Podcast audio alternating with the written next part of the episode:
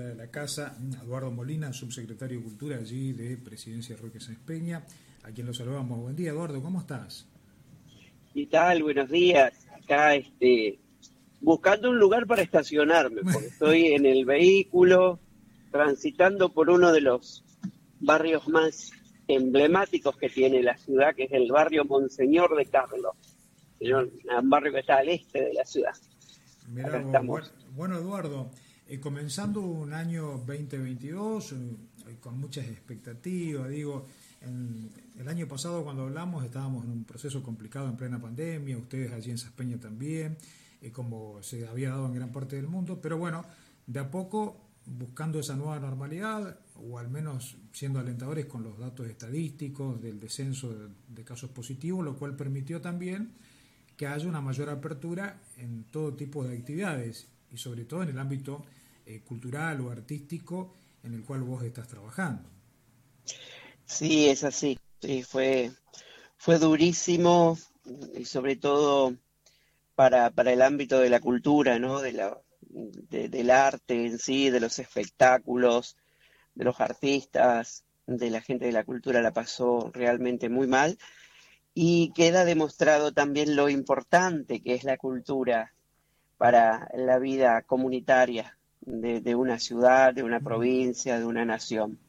Eh, la cultura que a veces parece prescindible, a la que se desatiende bastante, eh, no digo desde nuestra gestión, donde la gestión la hace, le da un lugar de privilegio, pero sabemos que que son excepciones y que no es la norma.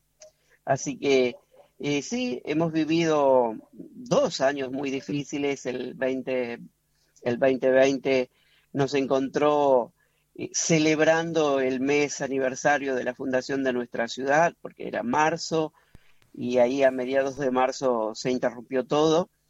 Y, a partir de ahí em, vivimos una, una experiencia que mm, si no fuera por lo trágica siempre es importante, interesante, porque eh, nunca hubiéramos imaginado atravesar en estos tiempos una pandemia, cosa que ahora no solamente la imaginamos, sino que la creemos eh, que puede repetirse, ¿no? Es decir, este, las cosas han cambiado mucho en la visión de mundo que teníamos y bueno, y esperando que también eh, esa experiencia que nos deja la pandemia nos sirva.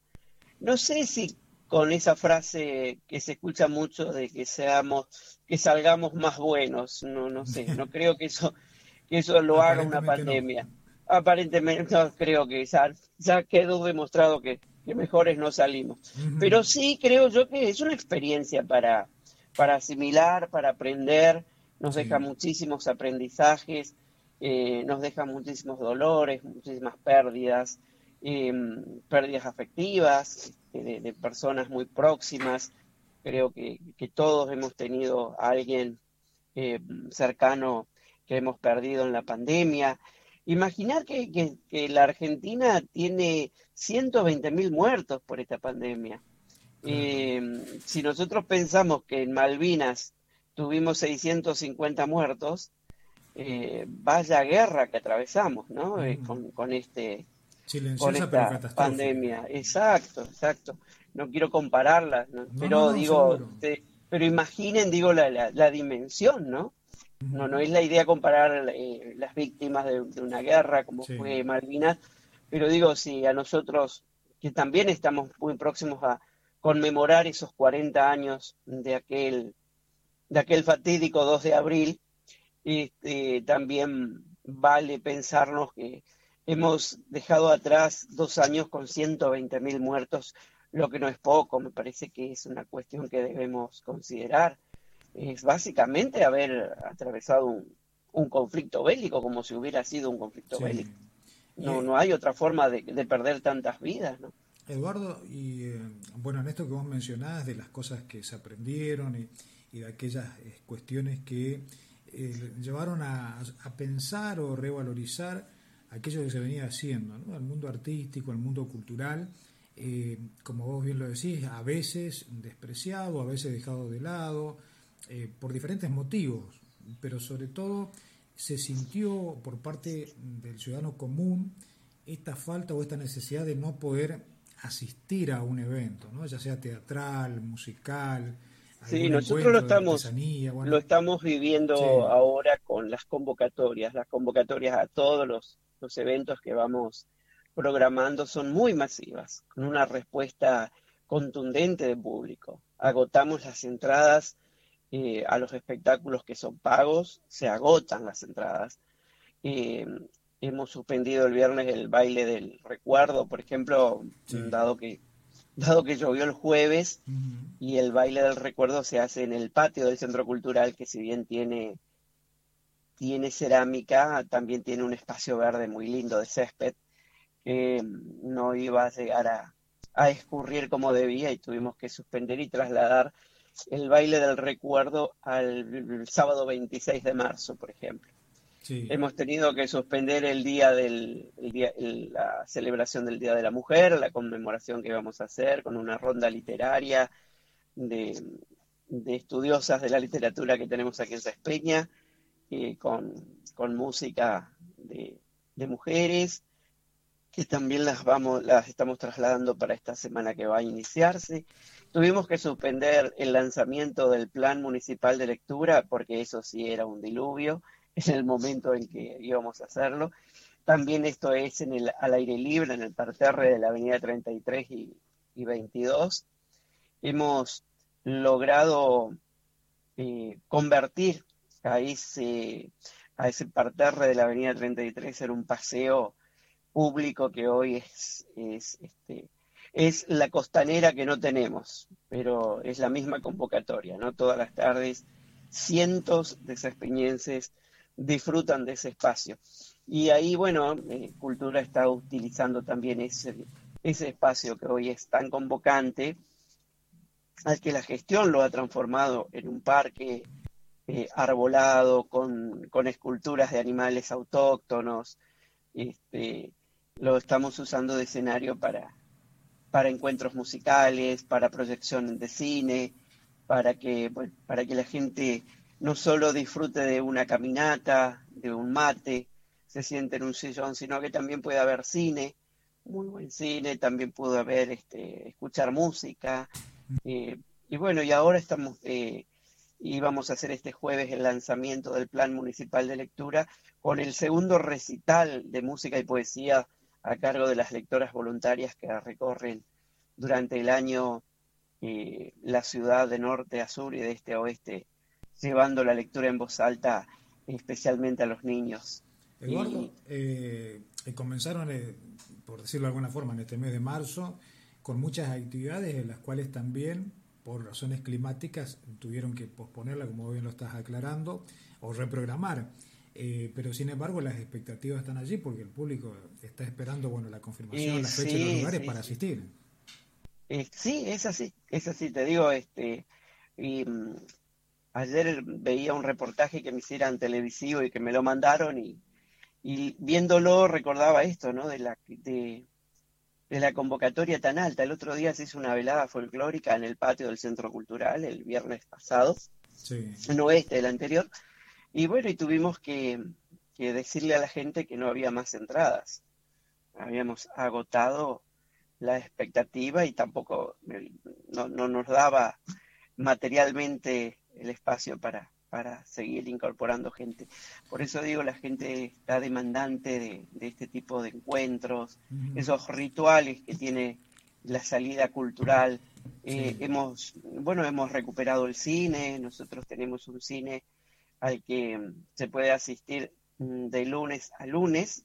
Mm, tenemos tres funciones de cine, así que invito a la gente de, Tres Isletas que quiera acercarse. De lunes a lunes tenemos cine en nuestra sala de cine en el Centro Cultural Municipal, con los mejores títulos, este, con, los estrenos eh, que, hoy están en, las carteleras de las principales ciudades, también las encuentra aquí. Eh, tenemos el, cine infantil también, por la tarde de sábados y domingos tienen el cine con... Estamos proyectando Encanto, que es la última película de Disney. Estamos proyectando Sing 2, que también es otra de las eh, atracciones, así que en ese sentido también hemos podido este, resignificar a, esa tradición cinéfila que Cespeña la tiene muy, muy guardada como parte de su identidad. Cespeña fue una ciudad que en, en tiempos en que el cine era, era la actividad más floreciente de la cultura en el mundo, llegó a tener siete salas de cine en simultáneo. Así que estamos hablando de, una ciudad con un ADN cinéfilo muy bueno. Claro. Y, que además para muchas generaciones, las más jóvenes, es toda una novedad asistir. Es toda una novedad, sí. Y también sabrás que tenemos un, una, un ciclo que se llama Cine bajo las estrellas. Sí. Y sacamos las sillas y lo, lo ponemos en el patio del Centro Cultural, que es un patio hermoso, es un patio español el cine teatro, el, el, Centro Cultural es el ex cine teatro español, que fue fundado por, por la sociedad, la Asociación de Socorros Mutuos de Españoles allá por la década del 30 del siglo XX. Y tenía justamente un patio español que se fue perdiendo. Aquí en ese espacio después fue un boliche muy tradicional de la década del 80 y cuando nosotros volvimos, cuando la gestión se hizo cargo del centro cultural, eh, recuperamos ese patio eh, con cerámica y con césped en torno de él, eh, con arbolado, y, en una de las paredes hemos pintado de blanco y hemos improvisado así una hermosa pantalla para ver cine bajo las estrellas, con las sillas puestas así y con entrada gratuita para todos aquellos que quieran acercarse. Y como ese, eh, como esto fue, esto ya lo estamos haciendo hace ocho años, después Cine Bajo las Estrellas ya ahora se ve en las avenidas de la ciudad también. por eso te decía, la, la, gestión ha revalorizado mucho las cuatro avenidas que rodean a lo que es el casco histórico de la ciudad, el casco céntrico de la ciudad. Tal cual. Y como vos lo decís, Eduardo, eh, Sáenz Peña se ha convertido en una ciudad emblemática, digo, de la parte turística, cultural, gastronómica, y hay todo allí como mucho por descubrir, no, no solo para esa experiencia, sino para todos aquellos que pasen por alguna actividad o que anden de visita por la ciudad, se van a encontrar con muchísimas cosas que en otro momento eh, no la tenían o que tal vez no tenía tanta difusión. No, no la tenía. Esa Peña ha tenido un crecimiento exponencial en las últimas dos décadas, un crecimiento no solo poblacional, sino en calidad de vida. Hemos este, crecido en la oferta gastronómica eh, de una manera impresionante, una oferta gastronómica muy variada que apunta al sector infantil, al sector adolescente, que puede ver al sector joven, al sector adulto, es decir, que tiene posibilidades de, disfrute para toda la familia, como también de manera sectorizada. Hemos podido con esta gestión y la anterior crear tres museos, el Museo del Ferrocarril, el Museo de la Fundación y el Museo de la Ciudad, proyectando ya terminar con el Museo mm, de las Exploraciones de Monchotazo, que está así eh, ya prácticamente en los finales de, de la etapa previa que, que, están haciendo las antropólogas tucumanas que vienen y, están trabajando a destajo desde hace un año prácticamente. Así que vamos por el cuarto museo que ya próximamente vamos a estar inaugurando. Creo que Moncho Tazo me, eh, no necesita mucha presentación en, en, el Chaco, ¿no? Es uno de los, de los hombres más destacados que ha dado nuestra ciudad y que Em, con sus exploraciones. Fue un activista del ambiente cuando ese tema aún no era ni siquiera considerado. Claro, tal cual. y, bueno, estamos también por, por crear el primer centro cultural del barrio sur, en el ensanche, una deuda para la otra parte de la ciudad. Ustedes saben que nuestra ciudad se parte en dos por las vías del ferrocarril. Eh, la traza eh, original es del ferrocarril hacia el norte, que es la que pensó el comandante Fernández cuando la funda, y la parte sur eran quintas.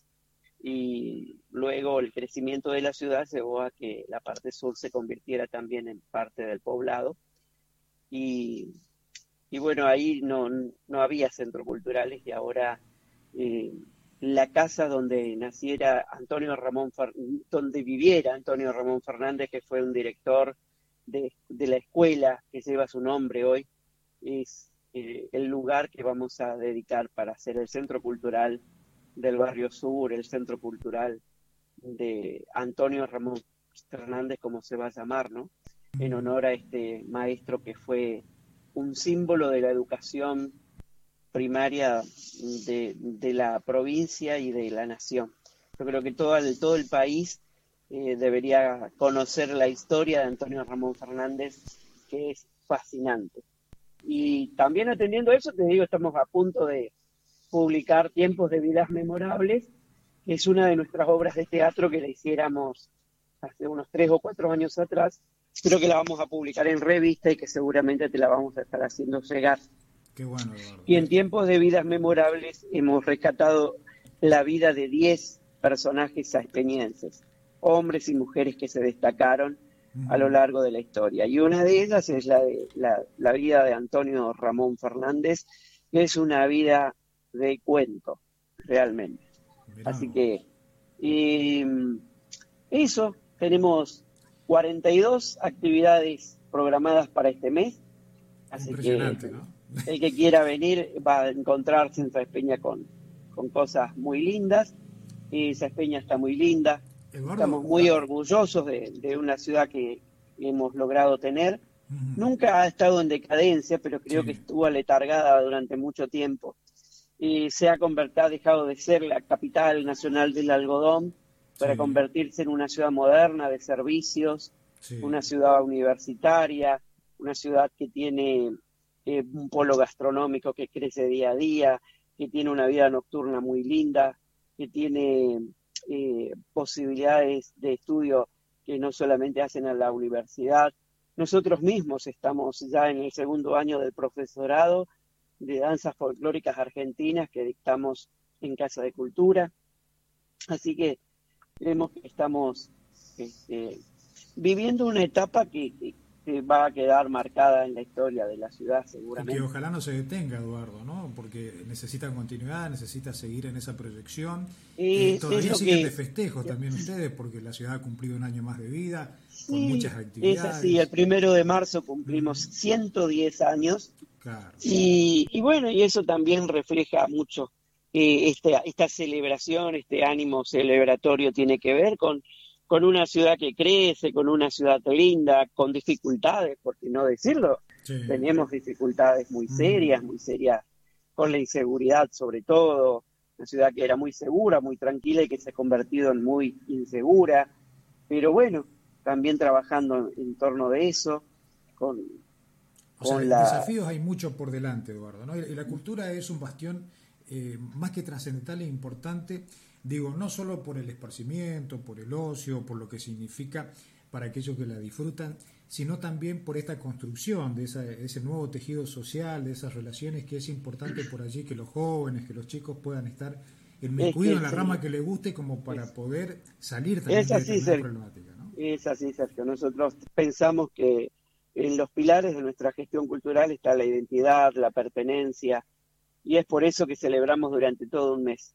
Antes se celebraba con un acto común y corriente y, una cena para los descendientes de fundadores y pioneros y ahí terminaba el festejo.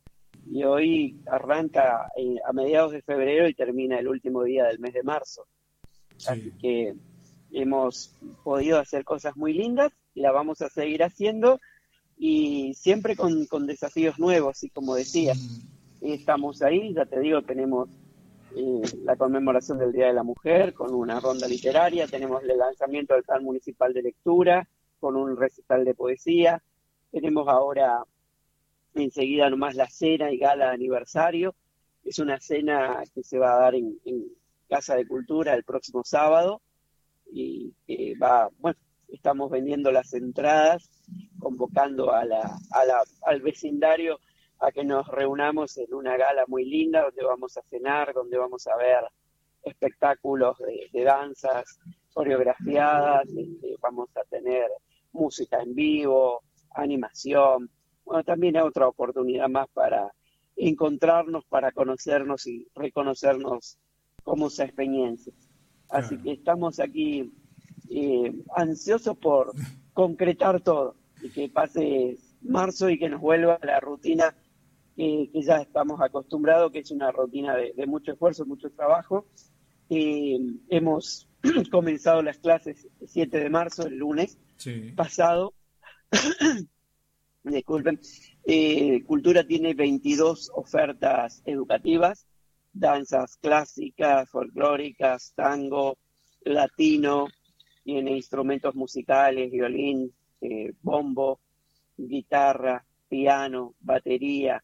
Tenemos este, teatro infantil, adolescente y adulto, es decir, dos escuelas eh, que tienen eh, una la escuela Menoldo Díaz, que es la escuela de folclore, y la otra escuela de música, danza y teatro Emilio Fabre, que son las dos escuelas. Y luego el profesorado de danzas folclóricas argentinas, que tiene un título que otorga validez este, municipal y que para nosotros es, una coronación de un trabajo muy lindo porque tenemos 50 eh, alumnos que han pasado de año, 50 alumnos que ya son alumnos de, las de las diferentes eh, escuelas de, de, Casa de Cultura y que hoy están encaminados a ser profesores, donde no solamente reciben la enseñanza en folclore específica, sino que también se les da instrucción en historia argentina, historia y cultura argentina durante los cinco años de la carrera, lenguaje musical, em, eh, formación, cuidado del cuerpo, este, una muy linda propuesta educativa para que nuestros jóvenes y adultos también, porque los hay, puedan tener una nueva salida laboral. Eduardo, y hablando de lo educativo, también vienen haciendo un gran trabajo por allí ya desde eh, el año pasado y el anterior, incluso en plena pandemia, de acercarse a los barrios, a las bibliotecas, llevar eh, lecturas de determinado material. Eso ha tenido una repercusión. Claro, ese es el plan municipal de lectura y era lo que íbamos a lanzar, como te decía, este jueves 10 con un recital de poesía y música y que, lo, que, la lluvia nos impidió porque iba a ser en, la, en la calle, en la avenida 33 y 22 y como iba a ser público en un espacio abierto, tuvimos que obviamente suspenderlo, además era un diluvio ese día jueves. Pero bueno, lo vamos a, lo estamos acordando a ver qué día de esta semana hacemos ese lanzamiento, que es una de las políticas de, del intendente Bruno, que, que, porque el plan de lectura le pertenece a él, porque nosotros tenemos una continuidad ¿no? de, gestión, pero el plan de lectura nació con, con Bruno. Así que estamos ahí aguardando la posibilidad que él esté con nosotros para ese lanzamiento y, volver a llevar a las lectoras voluntarias, que son una veintena de mujeres divinas que recorren toda la ciudad, Hemos estado en merenderos, en centros comunitarios, en escuelas, en jardines de infantes, en centros de jubilados. Y, vamos a seguir abriendo posibilidades, obviamente. Esa peña es, en cuanto a la posibilidad de, ir a, lugares, es inagotable. Así que hemos estado en más de 50 lugares a lo largo de todo el año con lectoras que llevan la mejor literatura del mundo, digo yo, porque es la literatura argentina, es la, los escritores argentinos, la de María Elena Walsh, la de Laura de Betage, la de Emma Wolf, la de Elsa Bornerman, la de nuestro Gustavo Roldán, es esa experiencia tan entrañable. Este, así que para nosotros un, gusto enorme, el plan es una, una de nuestras joyas más preciadas. Eduardo, y el próximo fin de semana también va a ser un, fin de semana eh, con mucha historia, decía en Presidencia Roque Espeña, muy movido con eh, personas, digamos, reconocidas en el ámbito provincial y fuera de nuestra provincia también, eh, porque van a estar teniendo distintas temáticas y llevando adelante distintas charlas muy importantes. Sí, la Junta de Estudios Históricos del Chaco, que reúne a los historiadores de toda la provincia y entre ellos a los, hay algunos muy reconocidos, caso de Susana Colazo, la antropóloga, caso del doctor Marcos Altamirano, uno de los historiadores chaqueños más reconocidos a nivel nacional.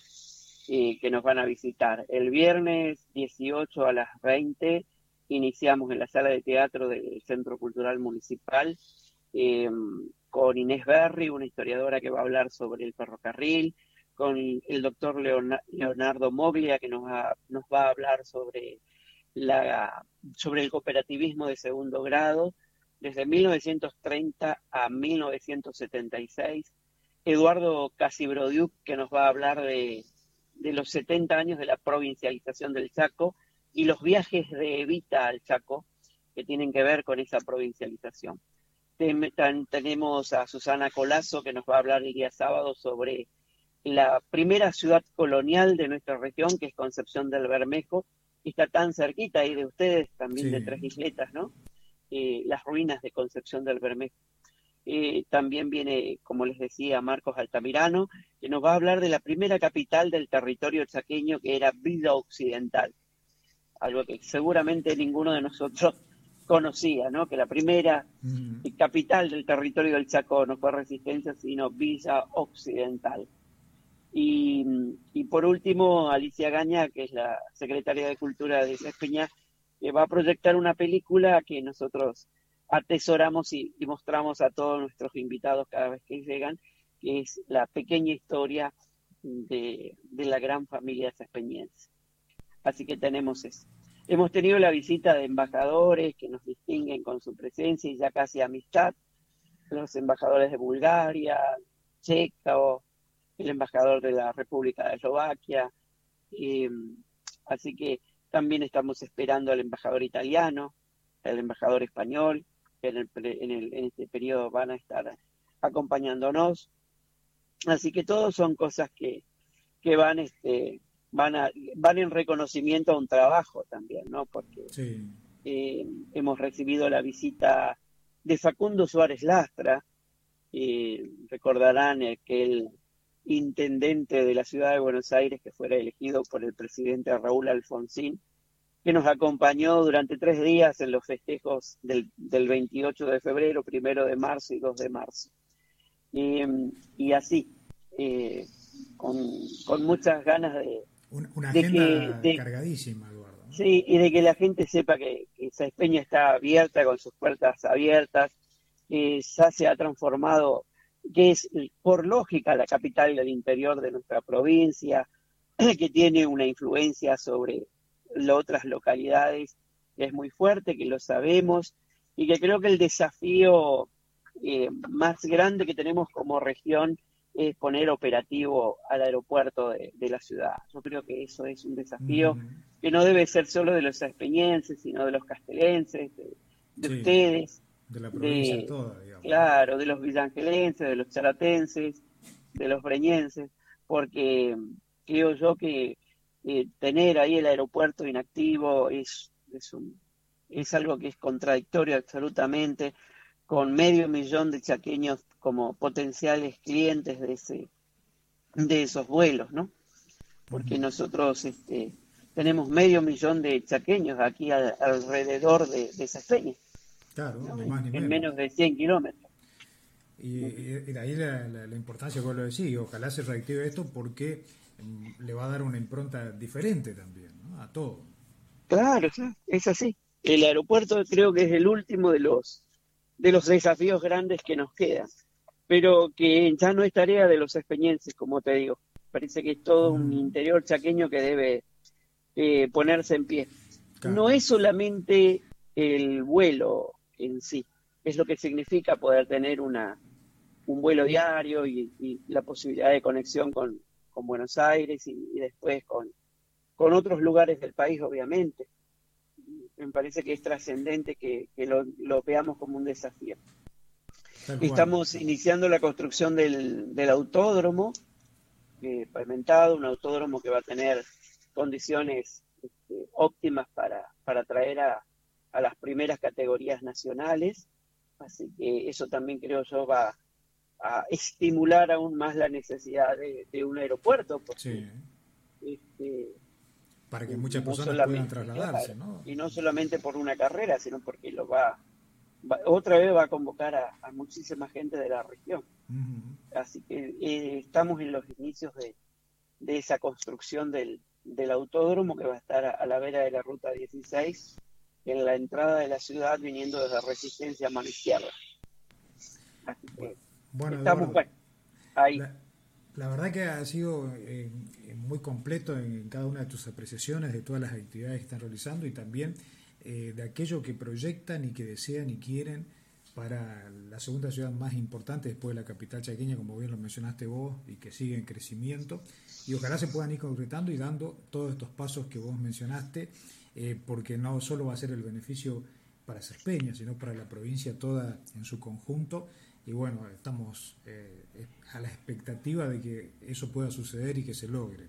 Y agradecerte como siempre por tu predisposición, por darnos un lugar, un espacio, y bueno, para contarle a nuestros oyentes, a la gente en toda la provincia, eh, qué es lo que están realizando, qué es lo que están haciendo y todas las actividades que vendrán también por delante.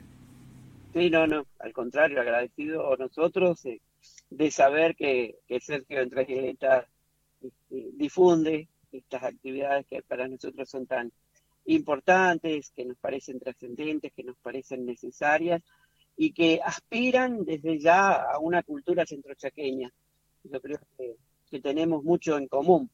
Y, Recicletas, Quitilipi, Machagay, Espeña, La Tigra, por nombrar algunas. Tenemos muchas cosas en común y, creo yo que no estamos muy lejos de consolidar una cultura centrochaqueña donde habite esa identidad de la inmigración, de los pueblos originarios, de estas nuevas realidades, de estos nuevos jóvenes, de estos millennials, centennials, que nos enseñan día a día que hay una, una vida nueva, ¿no? Hay, hay un mundo de tecnologías y un mundo que, que difiere tanto del que conocíamos.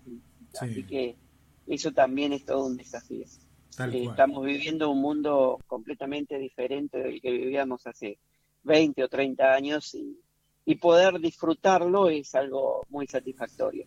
Siempre se lo digo a mis alumnos que es muy lindo si hay algo no me ha permitido la vida, supongo que a vos también, es ser un hombre de un de, dos siglos, del 20 y del 21, y poder disfrutarlo a los dos bastante tiempo, y no solo de dos siglos, sino de dos milenios, cosa que es así, es una, una rareza, ¿no? Porque hemos transitado el segundo milenio y ahora ya en, en los inicios del tercero. Así que somos privilegiados y, además, eh, comprobando tal vez algunas de aquellas cosas que en su momento se creían utópicas y que hoy son una realidad, u otras que han superado todo imaginario, ¿no? Claro, sí, sí, es así. Hoy creo que estamos a, las puertas de un siglo que es el siglo de las mujeres, ¿no?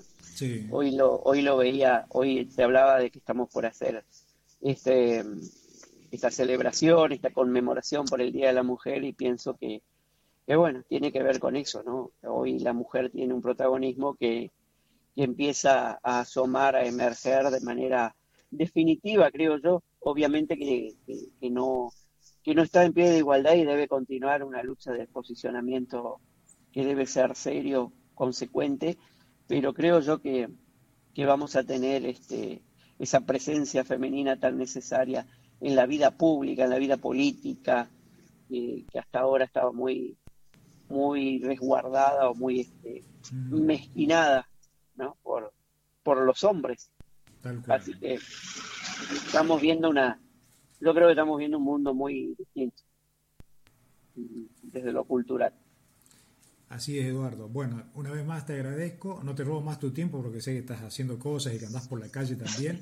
Estoy, te dije, estoy detenido aquí este, viendo la escuela del barrio Monseñor de Carlos, la gente que transita, alrededor y que me mira a mí hablar por teléfono. Pero hay que detenerse y hablar, no se puede hablar por teléfono manejando. No, por supuesto. bueno, que, tengan buen buen fin de semana. Muchas gracias, Sergio, por la amabilidad y la gentileza de siempre. No, por favor, gracias a vos. Buen fin de semana y seguimos en contacto, ¿sí? Así es. Hasta luego. Hasta luego, Eduardo. Bueno, hasta allí entonces la comunicación telefónica que teníamos con Eduardo Molina, de Presidencia de Peña, subsecretario de Cultura, charlando con nosotros en esto que es tu momento.